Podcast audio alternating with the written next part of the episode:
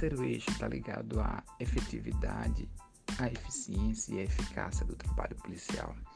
É, quando você fala em segurança pública, de maneira geral, criminalidade, drogas, tudo isso envolve a ação do policial, que é aquele que está na ponta, é aquele que é a cara, literalmente, da polícia. É, então é preciso que o trabalho dele seja efetivo. Só colocar policial na rua já não é mais solução. É a mesma coisa de só colocar médico em posto. Né? Ajuda, é bom, mas se isso não for orientado, se isso não for organizado, se isso não for otimizado, você está perdendo recurso, né? Então é preciso pensar até que ponto é, a gente precisa dispensar a eficiência deles e a ponto nenhum. É preciso que o trabalho policial seja extremamente efetivo, eficiente e eficaz. Para isso, vamos lá para algumas propostas. A primeira seria incentivar os estados a aprimorar o desempenho das forças policiais, especialmente através da prevenção, investigação e perícia com foco à proteção à vida. Olha, é claro que a polícia militar é extremamente relevante, né? mas é preciso discutir que a, a, a ideia de polícia militar né, com polícia ostensiva precisa ir um pouco além. É preciso pensar em atividades de prevenção de violência e dos mais variados tipos de violência contra a mulher, de violência contra patrimônio, né, de violência diretamente a pessoas e tal. É, é preciso entender isso, né? A população também precisa ter essa perspectiva de que não, a gente precisa tratar a violência só quando ela está ocorrendo, prevenir que ela aconteça. Talvez seja o ponto mais relevante. Para isso a gente precisa formar as nossas polícias para isso. A gente precisa pensar em investigação e perícia, porque é ali que vai dizer como aquilo está acontecendo, de que forma aquilo está acontecendo. Prender o entorpecente, prender uma maconha, no tráfico ela é extremamente importante, mas tão importante quanto é a perícia dessa maconha que vai dizer qual a origem dela, porque a origem vai dizer de onde está vindo. E aí isso daí vai dizer quais são as barreiras que você tem que montar, qual a estratégia que você tem que montar para que ela não chegue aqui de novo. Né? Então, através de uma perícia numa maconha, você consegue saber se ela veio do Uruguai, se ela veio do se ela foi plantada aqui, que dificilmente foi, se ela veio da Europa, se ela veio da África. Aí a partir daí é que você vai pensar nas conexões e tal. Então a perícia é muito importante para poder é, desvendar, né? Tipo esse tipo de crime, por exemplo. Né? E você, essa eficácia está ligada também no foco à proteção à vida. Né? Então a atividade policial ela, ela precisa entender que a finalidade dela é manter a vida, não necessariamente a morte. Né? É claro que se alguém oferecer risco, é claro que se alguém oferecer resistência, a morte acaba sendo um processo inevitável, né? a letalidade policial acaba sendo um processo inevitável, mas esse nunca deve ser o desejo da polícia, ele nunca deve ser incentivado a isso. Pelo contrário, né? é preciso pensar que a atividade dele é eficaz quando todos saem bem e ele consegue encaminhar aquele que errou para poder pagar com seu erro. Mas é preciso tirar essa ideia de que policial que é eficaz é aquele policial que mata muito.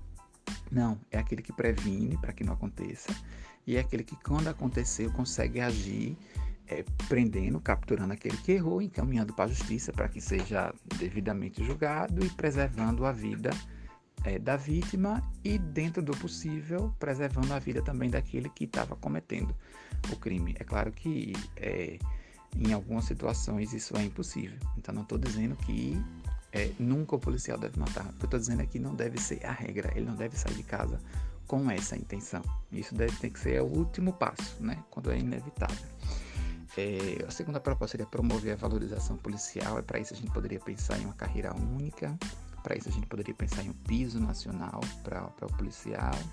Para isso a gente poderia pensar nas formas de, de até de, de carreira, como é que você ascende. Para isso você precisa pensar Pode ser até campanhas para poder valorizar a ideia do policial, da importância do que é ser policial. Existem algumas propostas, inclusive, é até com relação à previdência. Veja só que coisa interessante. É aquele policial, isso pode ser aplicado até para professor também. Então você tem uma favela, você tem uma comunidade distante que ninguém quer ir.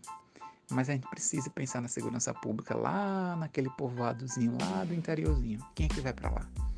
Então, mas a gente precisa também valorizar, né? O incentivo, tem que ter um incentivo também para quem vai. Então, um desses incentivos podia ser o seguinte: aquele o ano de trabalho em locais isolados, em locais remotos, você ganha 30% a mais desse tempo. Então, se você trabalhar um, é como se você tivesse trabalhado um ano e três meses, porque aí contribui, é, diminui o seu tempo na aposentadoria. Então, seria uma forma de você segurar o policial nos locais que são é, de difícil retenção de policial, né? Enfim, quando eu falo em valorização policial, eu falo uma perspectiva bem ampla, né? Você pensar em fardamento, é você pensar em colete adequado, com validade, é você pensar em um armamento bacana, né? É você pensar em, em formas de, de, subir na carreira de maneira muito organizada, né? Muito objetiva, para que você tenha a sensação de que é possível ascender na carreira de acordo com o seu mérito. E aí você está valorizando o policial porque ele entende que ele não precisa ficar na mão dos seus superiores. Ele entende que a polícia que ele está, a estrutura que ele faz parte é extremamente organizada e que é possível que ele ascenda de acordo com o mérito dele. Então, promover a valorização policial envolve várias, várias posições. É, proporcionar um salto de qualidade na formação policial. A gente tem uma formação muito rápida. Eu me lembro que aqui em Sergipe teve uma, uma, uma turma que foram três meses de curso. Eles ficaram manhã e tarde, né? eles ficaram o dia inteiro, porque o ideal seria durante um turno, seis meses, e o que já é pouco. Veja, essa pessoa vai portar uma arma por anos, por 30, né? 25 anos, 30 anos, essa pessoa vai ter uma arma na mão. Né? Seis meses é muito pouco para você dar esse senso de responsabilidade, para você ensinar as técnicas, para a pessoa ter até a maturidade de entender qual é o papel que ela vai exercer. Então é preciso pensar nessa formação policial mais ampla. É, claro que a gente precisa ensinar a tirar, claro que a gente precisa ensinar táticas, mas a gente precisa ensinar também é, senso de humanidade, né? aquele senso de, de, de, daquela polícia ter aquela expertise para poder você consegue resolver um problema sem necessariamente tocar no arma, né? Uma conversa você já consegue resolver muita coisa e deixa a letalidade, deixa a tática para o que é extremamente necessário, para aquilo que não tem outra coisa a fazer. Então a gente precisa pensar nessa formação. Aí eu volto que eu já disse lá no, no outro podcast que é a ideia da da Academia Nacional né, das Forças Armadas, uma Academia Nacional de Polícia, para que a gente possa pensar nessa formação, né, dessa qualidade, falar sobre leis, falar sobre limites, né, entender que o policial ele exerce uma função pública, ele exerce uma função social, então ele não pode agir de acordo com a vontade dele, ele não pode achar que ele é a lei, né? É preciso ter, ter essa formação, é precisa compreender sobre outras leis, como o que está acontecendo. Quando você, imagina um policial que recebe uma chamada é, de alguém que está cometendo uma violência, esse alguém é esquizofrênico. Como é que você lida com um esquizofrênico que está mantendo uma pessoa em cativeiro?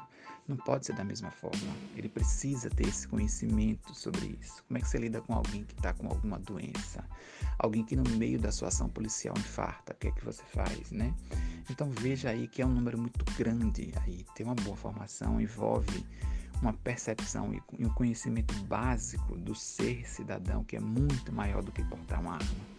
E para isso a gente não vai dar em seis meses, né? Talvez nem nem anos. Então é preciso que a gente pense de tempos em tempos, né? Aquele, aquele policial que já formou, é, ele só faz aquele pronto, né? Por que, é que ele não pode estar tá voltando? Pode ser até a distância, né? A gente pode estar tá liberando módulos para ele. De tempos em tempos ele volta e vai fazer um curso de reciclagem, vai aprender as novas técnicas, vai aprender sobre alguma coisa específica, ele vai atuar em alguma área específica que tem uma, uma demanda específica, porque ele não ele ser capacitado para aquele público que ele vai enfrentar ali, né? Uma favela, é uma comunidade quilombola, enfim, né? Preciso pensar a formação nesse sentido mais amplo. É, outra, outra sugestão seria aprimorar e fortalecer os mecanismos de controle externo da atividade policial, que é aquilo que, que eu havia comentado também há pouco com vocês, que quem carrega uma arma não pode estar tá achando que pode tudo, né? Ele precisa sim entender que ele está sujeito a, a observação, inclusive a críticas né, do, do, poder civil, da sociedade civil. Então é preciso sim, né, tem policiais, tem corpo de policiais que tem uma certa resistência, mas existe uma, uma iniciativa da, da PM de São Paulo, o Rio Rio tá, também está tentando. Os Estados Unidos, por exemplo, já tem isso você ter câmeras né, no carro, o Ceará também já tem isso, mas além do carro, você ter câmeras também na farda do policial, para que a, a, toda atividade né, do policial, toda abordagem, toda comunicação seja gravada, até para proteção dele, né? Até para que ele não seja acusado injustamente por algo que ele não fez, mas também é preciso que a sociedade compreenda e vigie sobre o que ele está fazendo, como ele está abordando. Porque o que ele faz ali não, tem, não é de natureza educativa, ele não discute, ele tem o poder, ele tem o monopólio legítimo da violência. Então é preciso que a gente realmente faça esse acompanhamento do que ele está fazendo e como ele está fazendo. E a última proposta seria fortalecer a Polícia Federal como a polícia que organiza toda a estrutura policial nacional. Né? Você, ele tem uma, uma carga de conhecimento muito grande. Você tem uma formação policial muito intensa. A formação como policial federal ela dura mais ou menos seis meses, mas ela é integral, é 24 horas. Você fica lá o tempo inteiro você tem cursos o tempo inteiro, eles viajam sempre para Brasília para poder aperfeiçoar.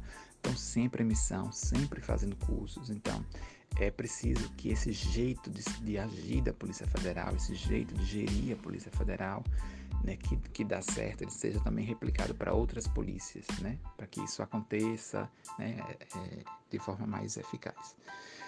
Bom, terminamos aqui nosso terceiro eixo. Bora lá para o quarto.